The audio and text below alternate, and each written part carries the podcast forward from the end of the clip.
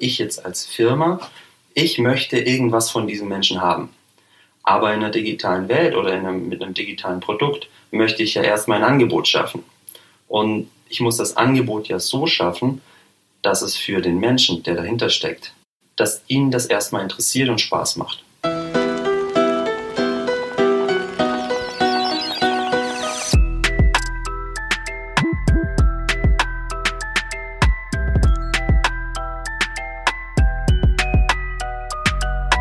Nuances Creating Better Digital Services. Hallo und herzlich willkommen zur ersten Episode unseres Podcasts. Mein Name ist Viktoria Braunholz und mir gegenüber sitzt David Füßer. Hier werden wir uns mit kleinen und großen Fragestellungen aus der digitalen Welt beschäftigen. Genauer gesagt, wir untersuchen die Schnittstellen, bei denen analoge Welt auf digitale Welt aufeinander prallt und es deswegen häufig zu kleinen Problemen bis großen Problemen kommen kann. Probleme, die Unternehmen durchaus viele Euro Schaden kosten kann, wenn der gewollte Effekt des entwickelten Services einfach ausbleibt. Wo die Fehlerquellen liegen und warum sie zustande kommen, das wird uns David erzählen. David ist ein echter Profi, doch am besten stellt er sich einmal selbst kurz vor. Hallo David. Hallo Vicky. David, woher kommst du? Boah, ich komme eigentlich aus dem Bereich Innovationsmanagement. Jetzt sind wir natürlich in der Wirtschaftswelt immer sehr viel auf die Digitalisierung getrimmt worden und beschäftigen uns immer mit digitalen Produkten. Aber dadurch, dass ich mich immer auch damit beschäftigt habe, wie funktioniert eigentlich der Mensch, was löst eigentlich eine, ein Event, ein Ereignis um uns herum aus, wie reagieren wir, wie entwickeln wir Gewohnheiten, habe ich relativ schnell auch festgestellt, dass das irgendwo zusammengehört, aber gleichzeitig in vielen Produkten, die wir heute sehen, nicht ganz zusammenpasst. Also wir benutzen ja nur die Top 8 Apps, sage ich jetzt mal, auf unserem Smartphone. Die anderen fallen irgendwie hinten runter. Aber wirklich benutzen tun wir nur die Top 8, so im Schnitt. Wenn wir mal überlegen, warum wir nur die Top 8 benutzen, dann sind wir da eigentlich immer dadurch dort, weil sie uns A gut ansprechen, B auch jeden Tag irgendwie relevant sind. Sie ähm, belohnen uns dafür, dass wir da reingehen alle anderen Apps sind zwar vielleicht im ersten Moment interessant und der, die Funktionalität oder die Features klingen cool und wir laden sie uns runter, aber irgendwie verlieren wir dann das Interesse daran. Durch dieses, dieses persönliche Erfahren, weil wir sind alle irgendwo Menschen und alle Nutzer, egal ob wir ein Produkt entwickeln oder ob wir damit eigentlich gar nichts zu tun haben. Jedes Mal, wenn man quasi wieder was entdeckt, in der eigenen, im eigenen Erlebnis, im eigenen Leben, dann kommen diese ganzen wirtschaftlichen Hintergrundinformationen irgendwie dazu und man denkt, ah, wie funktioniert das eigentlich? Was wollen die damit eigentlich tun? Und gleichzeitig diese, diese, wie tickt eigentlich der Mensch? Wenn man da so ein bisschen diese Reflexion hat, dann schaut man einfach ganz anders auf seine eigenen Reaktionen auch. Und dadurch verschmilzt das immer so ein bisschen und das ist eigentlich das Spannende. Okay, da sind wir auch schon mitten im Thema drin, ähm, denn in der ersten Staffel wird es um das ganz große Thema User Engagement gehen. Wo sind die Schnittpunkte zwischen digital und analog, die dafür sorgen, dass wir ein Produkt viel benutzen, in diesem Fall eine App viel benutzen? Wir werden uns damit auseinandersetzen, was User Engagement ist, welche Bestandteile es ähm, beinhaltet, wieso es so wichtig ist. Ganz spezifisch wird es in dieser ersten Episode darum gehen, warum die Unterscheidung von Kunde und Nutzer so relevant ist. Ja, vielleicht einmal ganz kurz bei der Oberkategorie einsteigen. David, kannst du uns noch mal kurz zusammenfassen, was User Engagement überhaupt ist? Ja, die Frage ist immer, wie weit holt man noch mal aus? Hm, auf der einen Seite, warum ist eigentlich User Engagement so relevant? Also warum sprechen wir überhaupt darüber? Wir merken gerade einen Shift in der, in der gesamten Marketingindustrie auch, dass wir viel weniger Erfolg haben, beziehungsweise sehr, sehr viel höhere Werbebudgets ausgeben müssen, um dieses vertikale Marketing zu betreiben. Also ich als Marke pushe meine Nachricht irgendwo in einen Markt durch die vielen Kanäle, die es gibt. Ich weiß eigentlich, ich kann inzwischen auch ganz gut messen, wie da der Return on Marketing Investment ist, wie viele Kunden dann am Ende tatsächlich auch zu einem Kauf kommen. Aber der Shift ist gerade ganz klar zu einem mehr horizontalen Marketing. Also das User Engagement ist einfach das, wie stark ist der User mit meinem Produkt involviert. Und das schaffe ich eben über verschiedene Mechanismen im Produkt selbst, aber auch über Marketing, über wie spreche ich ihn an, wie schnell reagiert auch ein User auf meine, auf meine Trigger, die ich irgendwo setze. Aber User Engagement ist eigentlich das, wie engagiert ist mein User auf mein Angebot. Also es geht, wie du gerade nochmal gesagt hast, um quasi alle Aktionen, die ein Nutzer, ein, ein User mit mhm. meinem Produkt, ob es eine Webseite oder eine App ist, ausführt. Okay, dann bewegen wir uns davon jetzt mal ein bisschen weiter. Du hast gerade schon einige Sachen angesprochen, die sehr, sehr wichtig sind, nämlich auch die ganze Psychologie, die da dahinter steht. Und dann wären wir jetzt wieder direkt bei dem ähm, Einsteigerthema, die Unterscheidung von Kunde und Nutzer. Du hast gerade auch in deiner Erklärung zu, was User Engagement ist, an unterschiedlichen Stellen unterschiedlich das Wort Kunde und Nutzer eingeworfen. Ich vermute, dass es bei dir schon relativ bewusst ist, weil du diese Entscheidung da für dich sehr konkret triffst. Aber vielleicht kannst du noch mal genauer erklären, was ist ein Kunde und was ist ein Nutzer und warum passt es nicht für User Engagement, beides in einen Topf zu werfen? Nicht immer, gerade in der digitalen Welt, ist der Kunde gleich der Nutzer. Da, an den Stellen, wo ein anderer Nutzer ist als ein Kunde, ist es relativ einfach zu unterscheiden, weil man sagt zum Beispiel bei Facebook, wir haben ganz viele Nutzer, der, der sein Profil dort anlegt, ist ein Nutzer und der ist nicht unser Kunde. Unser Kunde sind Marketingagenturen, sind Geschäfte, bei denen wir eben was, ein Produkt oder ein Angebot verkaufen. Sobald wir aber einen digitalen Service oder eine App oder sonst irgendwas bauen, wo eigentlich der Nutzer und der Kunde eins ist, wird es relativ schwierig, weil wir sprechen ganz oft von kundenzentrierter App-Entwicklung. Wir müssen den Kunden verstehen und so weiter.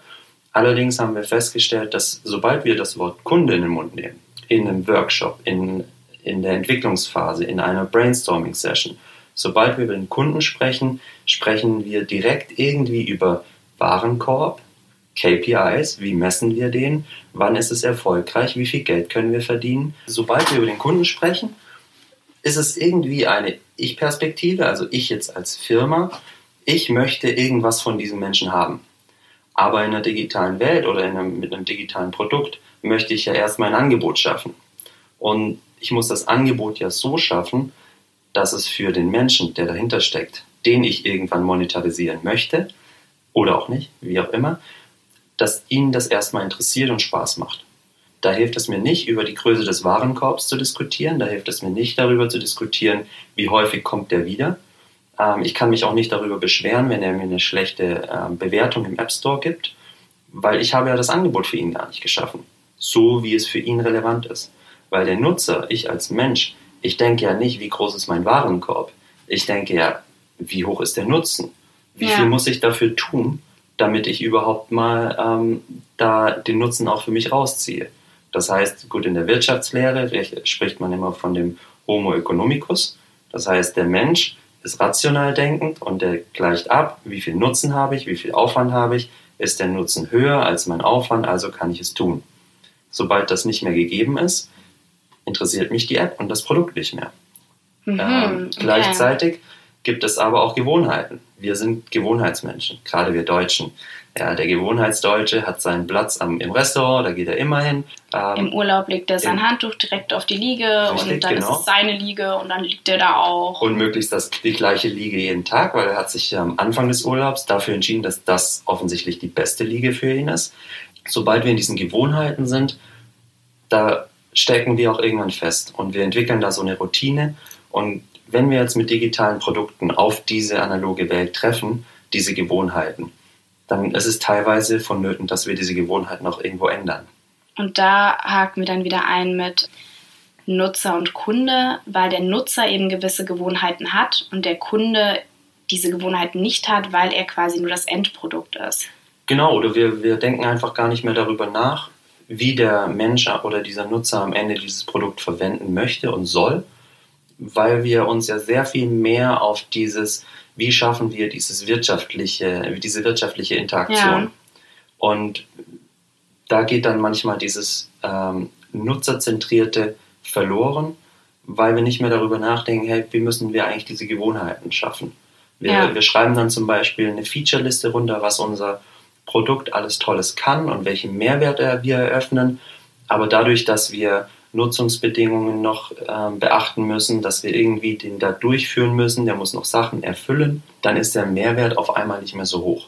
Also ist dein Ratschlag quasi, wenn es darum geht, ein Produkt neu zu entwickeln oder irgendwie auf den Markt zu bringen, eine, sagen wir mal, eine App, dass man zuerst von der Grundkonzeption aus von dem Nutzer ausgeht.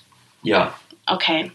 Und in, wenn man sich das erlauben kann oder sich das traut, erstmal überhaupt nicht darüber nachzudenken, wie ich damit Geld verdiene. Das ist ein sehr revolutionärer Gedanke. Was hat diese Person, die das nutzt, die davon Gebrauch macht, tatsächlich als Benefit ähm, und nicht, was ziehe ich als Unternehmen an Geld dafür raus?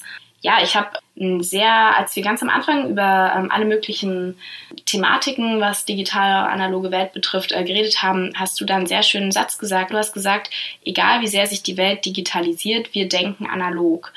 Und das würde ja genau auf das zutreffen, dass man eben nicht ähm, diesen Kunden, der schon irgendwo digitalisiert wäre, nämlich das Endprodukt, er soll Kunde sein, auf den analog denkenden Nutzer überstülpen können. Also wir können es nicht in einen Topf werfen. Hast du vielleicht noch mal ein Beispiel von irgendeiner App, wo man dieses Kunde-Nutzer-Verhältnis relativ gut aufdröseln? Also es gibt sicher einfache, wo man tatsächlich den Kunden und den Nutzer unterscheidet.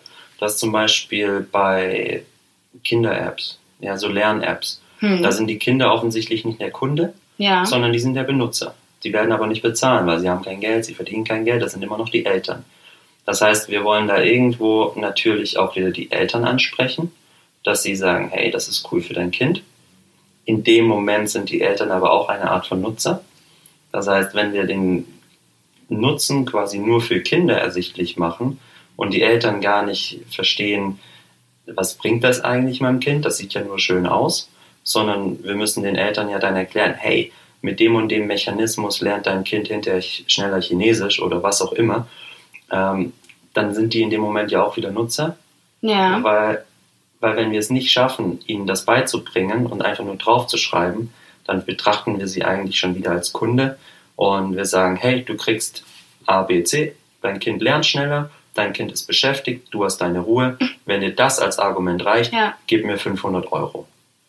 Ja, funktioniert nicht, sondern gerade in der digitalen Welt sind wir kleinere Beträge und häufiger, häufiger wiederkehrende Zahlungsvorgänge gewöhnt. Das heißt, wenn wir den Eltern zeigen können, hey, dein Kind ist beschäftigt, dein Kind lernt besser, wir können ihm möglichst auch die, die langfristigen Perspektiven aufzeigen und sagen, hey, 500 unserer Kinder lernen in der Schule viel schneller. Ähm, nur ein Prozent der Kinder, die in unserer App ähm, ein Jahr lang drin waren, sind jemals sitzen geblieben. Was auch immer dieser Leistungsgedanke von den Eltern ist, wenn wir den Eltern hier beibringen können, was der Benefit und der Nutzen ist, dann sind sie auch bereit zu bezahlen. Aber Okay. es zeigt relativ gut auch dieses Nutzer sind nicht immer Kunden. Das ist jetzt vielleicht ein Lehrbuchbeispiel, was es sehr einfach macht. Schwierig wird es natürlich immer dann in dem Moment, in dem der Nutzer und der Kunde eigentlich am Ende eine Person sind. Und da dann zu sagen, okay, wo findet quasi dieser Schnitt statt? Wo fange ich an, über den Kunden nachzudenken? Ähm, ich glaube, so wie wir eben geldgetrieben sind, gerade in der Wirtschaft, da kommen wir automatisch irgendwann an diesen Punkt, wo wir sagen, okay, wie verdienen wir jetzt Geld?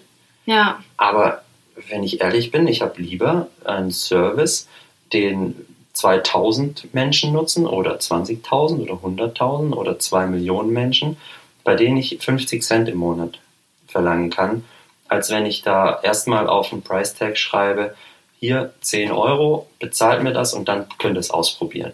Das wird schwierig und dann hast du vielleicht irgendwie 200 Leute, die das mal runtergeladen haben, weil ihnen die 10 Euro nicht so wichtig sind oder weil du es geschafft hast, deine Features oder deine Benefits so gut rüberzubringen, dass es sie genau anspricht. Aber dann hast du halt 2000 Euro verdient. Und wenn du es schaffst, von 100.000 Leuten jeden Monat 50 Cent zu bekommen, dann hast du mehr verdient. Aber halt vielleicht nicht an Tag 1.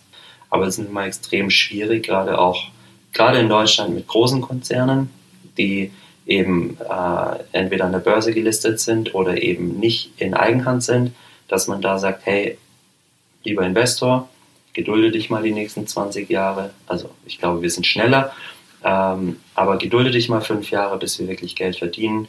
Bis dahin äh, müssen wir halt reinpumpen. Und wenn man ehrlich ist und die ganzen aktuell erfolgreichen Geschäftsmodelle anschaut, das ist Facebook, Amazon, Spotify und wie sie alle heißen, die haben am Anfang noch kein Geld verdient. Genau, die haben wahrscheinlich sehr gut, wie du das gerade gesagt hast, ähm, von Anfang an diese Unterscheidung getroffen. Was ist der Nutzen? Und dann später darauf gegangen, und das kann dieser Nutzer für uns als Kunde bedeuten. Ja, ich würde ähm, das damit dann erstmal zu einem Ende kommen lassen. Wir haben hier aufgedröselt, warum es wichtig ist, Kunde und Nutzer zu unterscheiden. Wir bedanken uns für die Aufmerksamkeit. Dankeschön. In unserem nächsten Gespräch widmen wir uns der Thematik User Journey. Bis dahin eine produktive Zeit. Ciao Sie!